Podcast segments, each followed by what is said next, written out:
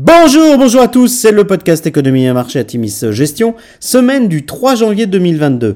Et oui, excellente année 2022 à tous. Alors petit avertissement, les performances passées ne préjugent pas des performances futures, bien lire les documents de référence des fonds avant d'investir, et puis nous allons citer un certain nombre d'entreprises, il s'agit d'une simple illustration de notre propos et non d'une invitation à l'achat.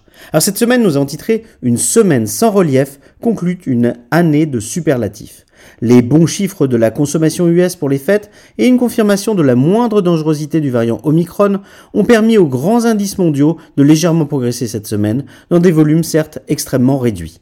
Le contexte reste largement dominé par l'actualité sanitaire. La décision des autorités sanitaires de plusieurs pays de réduire les durées d'isolement aura contribué à maintenir un certain optimisme face à l'impressionnante expansion d'Omicron. Sur la semaine, le CAC 40 gagne 0,94% et termine l'année en hausse de près de 29%, sa meilleure année depuis 1999. Paris surclasse toutes les grandes places européennes cette année avec des performances spectaculaires du côté des financières. La Société Générale gagne 77%, du luxe Hermès plus 74%, ou de la tech Capgemini Mini plus 70%. Le SP500 progresse de 0,85% sur la semaine et de 26,9% sur l'année, alors que le Nasdaq perd 0,5%, 0,05% sur la semaine et gagne 21,4% sur l'année. À noter, 2021 marque la première année de surperformance du SP500 par rapport au Nasdaq depuis 2016. Si l'on analyse les composantes du SP500, l'énergie et l'immobilier ont enregistré les meilleures performances de l'année avec une hausse supérieure à 40% chacune, suivie de la tech et des financières à plus de 30%. Alors du côté des sociétés, pas de publication cette semaine pour les valeurs de vos fonds. À noter dans le secteur très prometteur des véhicules électriques, Tesla a livré 308 000 véhicules au quatrième trimestre 2021 et 930 000 véhicules sur l'année, soit une hausse de 87% par rapport à 2020. Les analystes attendaient 260 000 livraisons sur le trimestre. Alors à venir, nous suivrons à distance les annonces du CES de Las Vegas, grand forum de la tech au programme malheureusement écorné et écourté cette année pour cause de Micron.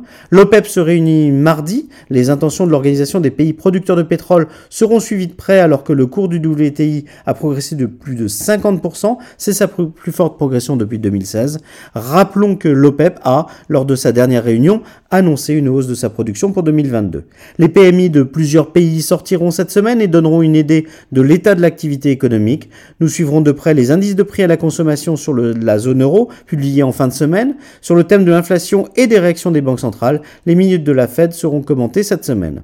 Année des mêmes stocks, explosion des SPACs, des cryptos, envol des matières premières, mais aussi effondrement de certains fonds thématiques emblématiques de la tech et des valeurs chinoises aux performances contrastées, année du retour de l'inflation sous contrainte de vague de Covid, 2021 aura été une année éprouvante dont l'équipe se sort très honorablement. Nous pouvons donner une mention spéciale au fonds Atimis Patrimoine, notre multi-asset prudent, et Atimis Industrie 4.0. Atimis Industrie 4.0, notre choix 2021, s'est révélé le plus performant de la gamme, succès des valeurs industrielles et continuation de la révolution digitale oblige.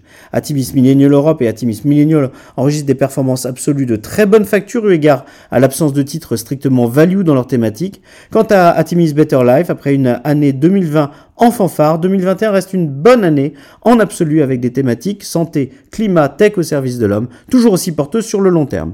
L'équipe partagera ses convictions ce vendredi 7 janvier lors du Zoom Stratégie 2022. N'hésitez pas à demander à Baptiste Vital une invitation, baptiste.vital at atimis.fr, baptiste.vital at atimis.fr. D'ici là, nous vous souhaitons une excellente semaine à tous et surtout, nous vous souhaitons une très belle année 2022.